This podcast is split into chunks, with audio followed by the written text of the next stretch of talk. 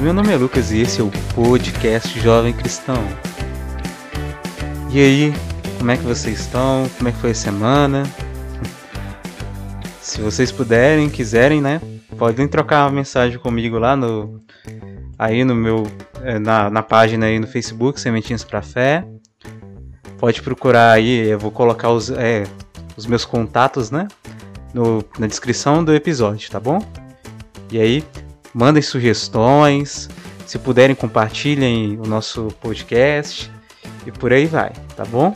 Bom, hoje tá ficado para mim fazer algumas perguntas. E é esse que é o ponto que vai ser o pontapé para nosso episódio de hoje, né?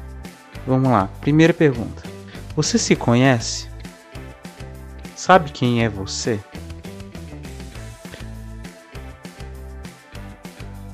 Só para orientação, né, para tentar responder.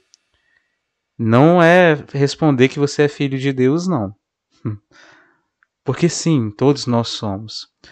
Mas a pergunta, refinando a pergunta, é o que faz você ser único, diferente das outras pessoas? Quem é você que do jeito que te torna único? Diferente dos seus familiares, dos seus amigos, as pessoas à sua volta, das pessoas do mesmo país de onde que você veio. Quais são as características que diferencia? Quem é você? Características essas físicas e é, psicológicas, né, no comportamento, gosto e por aí vai. Quem é você? A gente sabe que a gente vive no mundo. E nesse mundo existem várias pessoas, não somos únicos no mundo. Existem pessoas de várias crenças, né, que não são cristãos, pessoas que não conhecem a Jesus, não conhecem a Deus, e pessoas que conhecem, pessoas que professam a fé, pessoas que não professam, e pessoas que acreditam em outras formas de, de vida, né? Tá. E nesse mundo, com tantas pessoas, existe você. Certo? E Deus te fez especial. Porque você não é a mesma pessoa que os vizinhos seus, seus irmãos, que os seus familiares, que os seus amigos. Você não é a mesma pessoa. Por mais que você tenha até um amigo que tenha o mesmo nome que você. Você não é essa mesma outra pessoa. Você é você. E o que, que te torna único? E agora? Vamos partir para um outro ponto. Você, você sabe, né? Se você é cristão, por aí vai, fez catequese, acredita, entende sobre o Espírito Santo de Deus, mas para quem não entende, eu vou falar então com mais clareza, né, com mais cuidado. Bom, em Pentecostes, é, o Espírito Santo repousou sobre os discípulos que estavam reunidos junto com a mãe de Jesus no templo. Isso está no Atos dos Apóstolos, né? Atos 2, certo? Beleza. E aí, em seguida, com a ação do Espírito Santo, o Espírito Santo moveu aqueles apóstolos de Jesus. Jesus já tinha morrido, já tinha passado 50 dias. Jesus tinha prometido que o Espírito Santo ia vir repousar sobre eles. E só para relembrar, o Espírito Santo é a terceira pessoa da Santíssima Trindade, que é um só Deus, que a gente acredita. Deus que é Pai, Todo-Poderoso, quem criou o mundo, Filho que é o Verbo, o Verbo que se encarnou, que no início lá no, no Evangelho segundo São João vai falando sobre isso, né? E o Verbo se fez carne e habitou entre nós. A palavra se fez carne e habitou entre nós. Isso varia de tradução, né? E aí, em seguida, esse Verbo que é Jesus veio e deu a, e deu-nos a redenção. Alcançou-nos a, redenção, o perdão dos nossos pecados. Lavou-nos do pecado original e nos deu o perdão e nos resgatou do pecado. Então, a partir de Jesus Cristo, que também é Deus, nós alcançamos a misericórdia de Deus, que em todo momento que a gente, mesmo que a gente caia no erro, a gente se arrependendo, a gente consegue o perdão de Deus. Retoma a filiação divina e retoma o caminho que Deus sempre sonhou para gente, desde a nossa criação, que é para junto dele.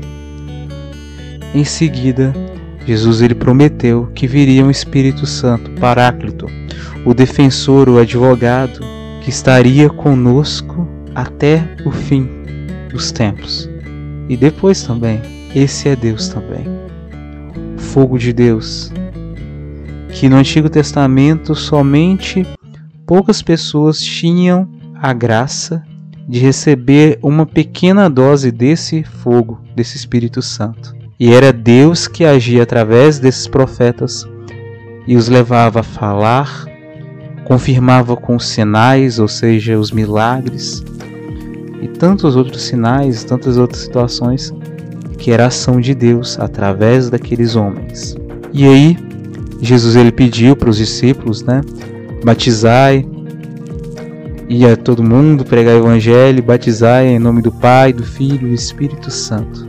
E aí vem o batismo, eu batizo com água, mas em breve chegará a hora que serão batizados no fogo. O João Batista dizia assim, né? E aí o que acontece? Veio o Espírito Santo. E esse Espírito Santo veio e ficou no meio de nós. Todas as pessoas que são batizadas em nome do Pai, do Filho e do Espírito Santo recebem o Espírito Santo de Deus. E esse Espírito penetra no mais íntimo do nosso coração, da nossa alma. E esse é Deus, esse que é o Deus nosso, que nos purifica, conduz os nossos pensamentos, que dá o nosso puxão de orelha, né?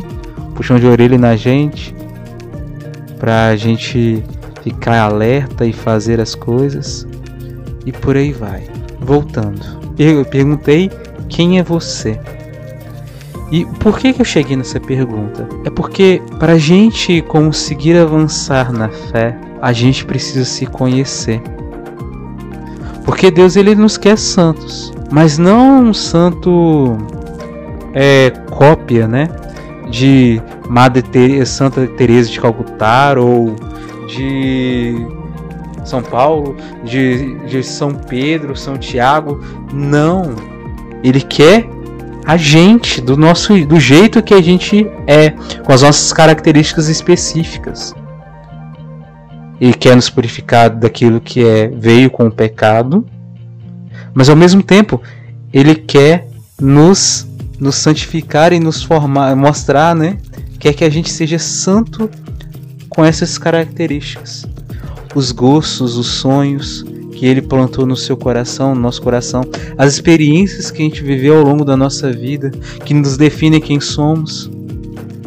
Deus ele usa de tudo isso para nos ensinar como a gente é, nos mostrar como a gente é e usar disso tudo para levar a palavra de Deus às outras pessoas, para a gente viver como Ele sempre sonhou que a gente vivesse, para a gente ser santo. Por exemplo, sabemos que Pedro era pescador e Jesus transformou ele em pescador de homens. A característica dele era aquela. E ele tinha características de liderança, que Deus deu a liderança para ele. E é isso, foi assim que ele agiu.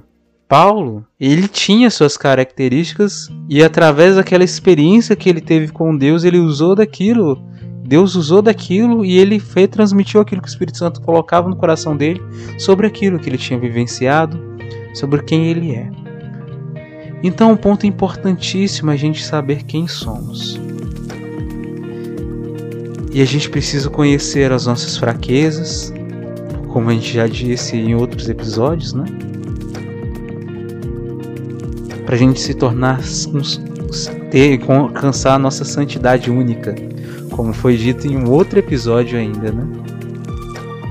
A gente ser o santo como Deus quis e no lugar e como Deus quis que a gente vivesse, né? No lugar onde que Ele nos plantou, na onde que a gente vive, da forma como que aconteceu, por consequências das nossas ações, vai juntando tudo, todas essas situações e Deus transforma tudo naquilo que é o desejo dele para que a gente viva, né? Então tá. A gente precisa se conhecer e se entregar para Deus a todo momento. Porque às vezes a gente pode correr o risco de viver uma vida muito é, querendo abraçar o mundo, querendo imitar as outras pessoas no jeito de agir e fica esperando a oportunidade para poder agir daquela forma. Por exemplo, eu há muito tempo atrás eu queria ser missionário. Eu sentia no meu coração o desejo de ser missionário, de ir para outro lugar para pregar a palavra de Deus. Isso foi a experiência que eu tive na Jornada Mundial da Juventude, onde Deus ele colocou no meu coração isso, de ser missionário e levar a palavra de Deus não só à minha nação, mas a todas as nações do mundo. Tá, eu pensava que eu devia esperar formar né, na, na escola, talvez fazer uma faculdade e sumir. Vou pegar um, um barco, sei lá, e ir pro outro lado do mundo, o lugar onde estava precisando e tal. E tinha vez também que eu já cheguei até parei para pensar assim, não. Às vezes só terminar o ensino médio mesmo para ir embora. Mas tá, que, que aconteceu? Deus ele me mostrou um ca caminhos diferentes, ele só me deu um norte, colocou no meu coração um desejo missionário. E aí eu parei, e diversas vezes eu quis, eu pensei que a missão poderia só ser feita longe de onde eu estava. E Deus ele permitiu experiências que me levaram a, a entender que o meu lugar era era para evangelizar onde que eu estava, era para viver aquilo que ele a missão aonde que eu estava morando, onde eu estava vivendo. Como Santa Teresinha do Menino Jesus que virou a padroeira das missões, mesmo enferma, deitada numa cama, mas que rezava por aqueles que viajavam, que iam para longe levar a palavra de Deus. E Santo Inácio de Loyola, que ensinava que a gente deve não ver, é, deve ver Deus em tudo e tudo em Deus. E viver na experiência pequena do dia a dia, experimentar Deus e reconhecer Deus perto da gente, não distante. São Francisco de Assis, que a princípio ele não foi para longe demais da casa dele para realizar a missão, ele continuou no país onde ele estava, ele continuou naquela região da onde que ele morava. Por mais que ele saísse de casa, ele não foi para muito longe. A princípio, de início, Deus conduziu ele para cuidar daqueles ali perto, perto dele. E ele foi reconhecendo, depois ele voltou para casa, né? Ele voltou para casa do pai, da família dele, né? para buscar ajuda né, para as pessoas doentes, mas já estava outra fase da vida dele diferente. Mas, ao mesmo tempo, tantos outros santos com experiências assim, que foram gradativas, né? Começou de perto e depois foi indo para longe, outros casos que nem foi. Santa Teresina de Jesus tem até aquela frase: floresça onde Deus plantar. Às vezes Deus nos planta, a gente é a planta, e Deus é o é o agricultor, né? E ele nos planta na nossa família. Às vezes ele vai com assim com uma muda, pega aquela muda, tira daquele lugar e leva para outro lugar. E vão acontecendo experiências na nossa vida que vão mostrando pra gente o que a gente deve fazer. Mas Deus ele quer a nossa mudança de vida é hoje. Não é para deixar para amanhã. Então, o que, que, eu posso fazer hoje? E, as, e aí a gente tem que pensar, nesse ponto. O que, que eu posso fazer com a, a, minha volta perto de mim? E o que que, me, o que que Deus quer de mim? Em vez da gente parar e olhar para a imagem das outras pessoas e tentar fazer igual, a gente tem que parar para pensar: Deus, o que, que o Senhor quer de mim? E olhar para a nossa vida sempre, vendo as nossas fraquezas, reconhecendo os nossos erros, os nossos pecados, pedindo pela misericórdia de Deus para Ele ajudar a gente a enxergar e buscar ser melhor. Porque a santidade é uma luta constante. Santificar a carne, santificar a vida, santificar, né, é tornar algo santo. E como se faz, torna algo santo? Purificando, não apenas tipo, não aquela ideia de purificação que lá atrás a gente pensava que tipo tinha que, assim como lava uma roupa, vai cegando com toda a força e tal, ou fazendo o, o sacrifício no termo da forma popular, né, de, de pegar um chicote e começar a bater na gente, não, pelo contrário. É reconhecer onde estão as nossas fraquezas, aquilo que a gente tem que mudar, pedir a misericórdia de Deus para ajudar a gente e a gente encontrar o caminho certo para mudar. E aquela experiência daquela mudança vai ser uma bagagem que o Espírito Santo pode usar através da gente para tocar a vida do nosso irmão. Por isso que, por exemplo, Santa Rita de Cássia toca a vida de tanta, tantas mulheres que rezam pelos seus maridos, porque Santa Rita de Cássia, ela, ela, a história dela era que ela era cristã e ela foi prometida em casamento e casou-se com um homem. E esse homem não vivia a fé com tanta profundidade, se envolvia em brigas, em guerra. E ela rezava por esse homem, pela conversão dele. E, é, e realmente, no final, ele se converteu. Apesar de morrer, vir a morrer, mas ele se converteu. Acreditou em Deus, pediu perdão. Ela, com esse testemunho da vida dela, que foi repassado, né, as pessoas conheceram essa história e transmitiram, várias pessoas a partir desse testemunho conseguiram acreditar que poderia ser mudado, né? Poderia ter um eh, seria um caminho, né, para conseguir ter essa graça de de mudar. Da mesma forma, Santa Mônica, que é a mãe de Santo Agostinho, que rezou por vários anos pela conversão do filho, e depois o filho também virou santo. Se santificou, virou santo. A gente fala santo aqui agora, não é porque na hora que ele estava vivo ele já era santo, perfeito, não. É porque depois que morreu, foi reconhecido que a vida dele, a conversão dele, gerou frutos. E Deus eh, acabou realizando milagres através dessas vidas, dessas pessoas, desses homens e mulheres. E assim foi reconhecido que eles viraram santos, realmente. E eu me recordo também agora de Santa Teresa d'Ávila, que pela experiência que ela teve com Deus, ela escreveu o livro Castelo Interior, né? Ou também chamado Moradas Interiores, né? Nesse livro, ela relata aquilo que Deus fez com que ela conseguisse perceber no caminho da santidade, não só da vida dela, mas das outras pessoas, a quem de quem ela estudou. E ela conseguiu destacar um caminho, um percurso com vários graus. E por que que um castelo interior? porque Deus mostrou para ela que o caminho da santidade é um caminho muito profundo. A gente vai de encontro ao Espírito Santo que está no íntimo da nossa alma. Cada vez que a gente vai avançando no caminho da santidade e vai conseguindo crescer não só na fé, mas na vivência, né?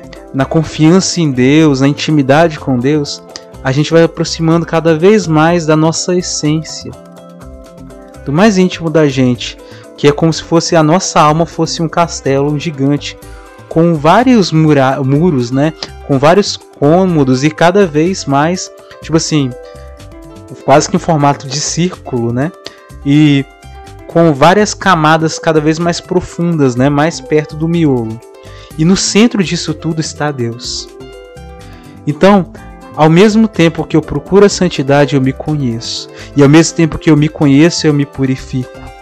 Porque não adianta eu querer ser santo apenas e pedir para e não pedir para Deus me dar a graça de ser santo e não tentar também reconhecer o que precisa ser santificado na minha vida, né? O que precisa ser mudado na minha vida precisa de ter esse autoconhecimento, né? Então é nesse ponto. E aí a gente vai entrando no nosso coração, entrando na nossa alma, como um astronauta que vai entrando, subindo, né? Entrando num planeta desconhecido. Isso é, é um pouco viajado, mas é igual aqueles filmes mesmo que a gente vê, né? Ele vai entrando dentro da, dentro da, daquele lugar desconhecido. Assim também somos nós. A gente não se conhece por completo no momento que a gente está. E ao mesmo tempo, com as mudanças que vão acontecendo na nossa vida, a gente vai mudando. E então, aquilo que eu, eu, eu entendia que eu era, sei lá, há três meses atrás, não necessariamente é o mesmo que eu tô hoje, porque eu não sou estático. Somos humanos, mudamos. Gosto de música, jeito de vestir, vai mudando várias coisas, características externas, mas internas, forma de pensar, os sentimentos. Isso vai modificando, então a gente vai mudando, então é sempre importante a gente continuar procurando se conhecer e entender que aquilo que a gente via antes, sei lá, a gente se percebia ansioso ou extremamente afobado, né, que é pessoa que impulsiva, né, que acabava querendo fazer tudo na hora e tal, vai modificando, então a gente muda isso. Da mesma forma como, por exemplo, São Pedro, que quando estava com Jesus ele era extremamente impulsivo, tanto que quando Jesus foi preso, estava sendo preso, ele tirou a espada numa vezada só e meteu a espadada no, na orelha do soldado que estava pegando Jesus. E Jesus advertiu ele, né? Fala assim: guarda a espada na bainha. Se com a espada feres, com a espada será ferido. E ainda cura aquele soldado que eu estava sendo, prendendo e que acabou perdendo a orelha por causa do daquilo que, que Pedro fez. Certo? E aí, Pedro, depois ele se tornou um homem apaziguador. A gente reconhece isso em Atos dos Apóstolos e nas e depois, né, nas, nas na carta dele, né, a forma como ele falava diferente, o jeito que ele agia diferente. Ele mudou. A gente muda também. Então, a gente é convidado por Deus hoje a procurar se aprofundar mais na santidade e ao mesmo tempo no conhecimento sobre quem a gente é. Como que a gente vai fazer essa experiência? Viver isso? Através da leitura da palavra, da escuta de Deus, da oração. Não só as, as orações que a gente faz decoradas, né? Ou as orações comunitárias, por exemplo, é, rezar o terço em grupo, por aí vai. Não, não só nisso, mas também na nossa oração particular com Deus de parar, sentar para conversar com Deus. fazer como Santo Inácio Loyola, todos os dias ele recomenda fazer nos exercícios espirituais, né? Que ele que o Espírito Santo inspirou a ele para escrever, que é toda noite antes de dormir, parar e repensar e lembrar, né? Relembrar tudo que a gente fez desde a hora que a gente acordou até o momento que a gente está agora. Para aí a gente poder dormir, descansando e aí descansado a gente conseguir é, a gente reconhecer, né, até a hora da gente descansar. E aí vendo tudo aquilo de pecado que a gente cometeu de erro e também de coisas boas que Deus fez através da gente. E assim fazendo essa reflexão, né? Reconhecendo os pecados e reconhecendo aquilo que a gente tem que mudar para também depois conseguir a graça de conseguir mudar, né? Esse que é o caminho. Então, é basicamente isso que tinha para falar. É na oração que a gente vai conseguir se conhecer, não só na oração, mas também no vendo os nossos atos. A vigilância que Jesus tanto nos ensina a fazer. Orar e vigiai.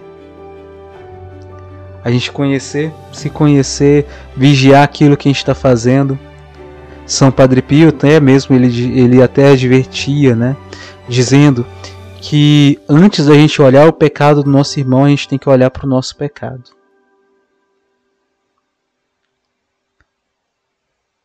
A gente tem um pecado maior e ele mesmo dizia que não via tanto tipo o pecado do outro para tentar apontar e por aí vai. Pelo contrário, ele se esforçava pro contrário, de olhar para o seu pecado para sua fraqueza. E assim não dava tempo para julgar o outro. É assim.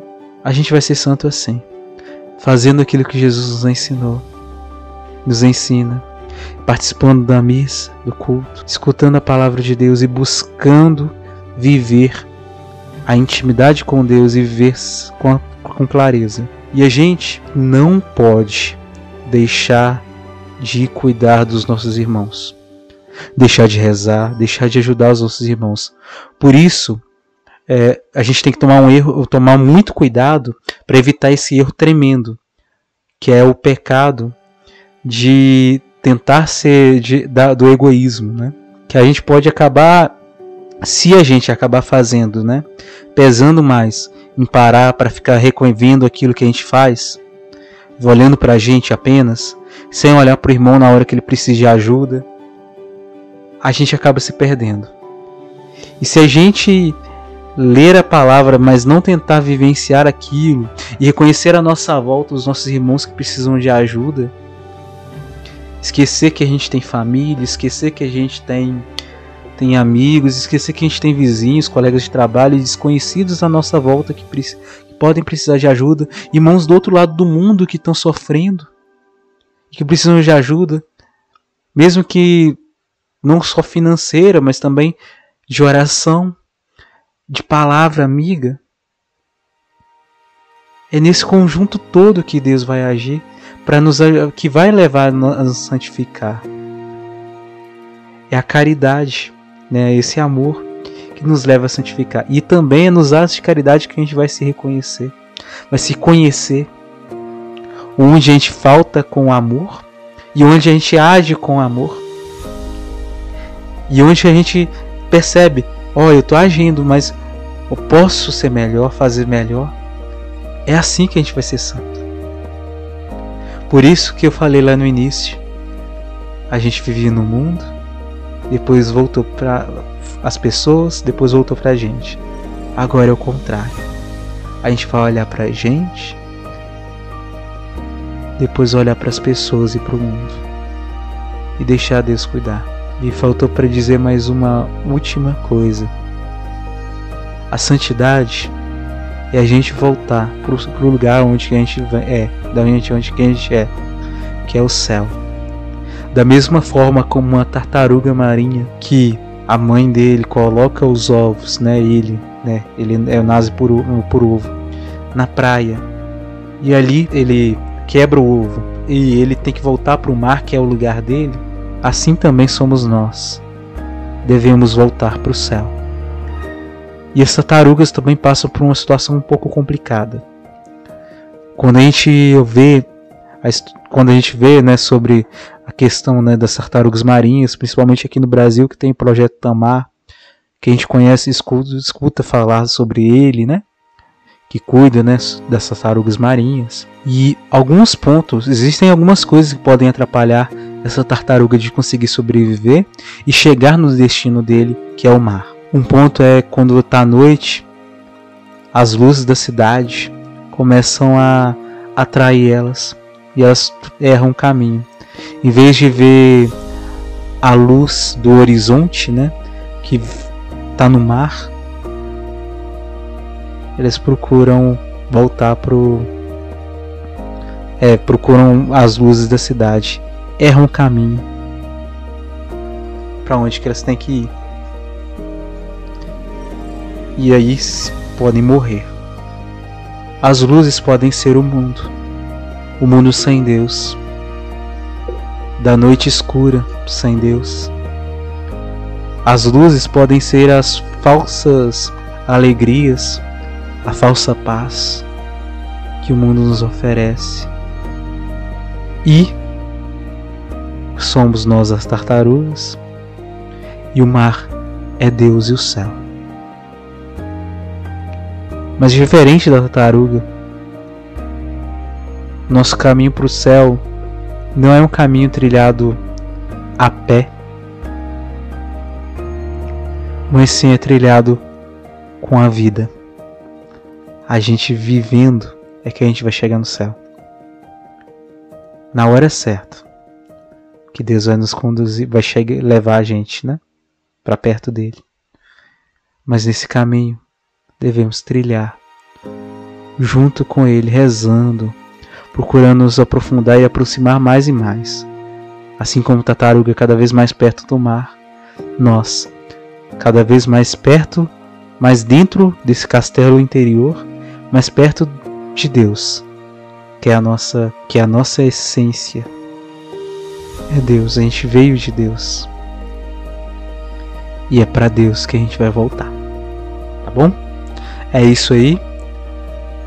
Hoje não vai ter música, porque o episódio tá meio grande, mas a gente vai ficar por aqui, tá bom? Fica com Deus, que Deus abençoe vocês, né? Até mais. Tchau.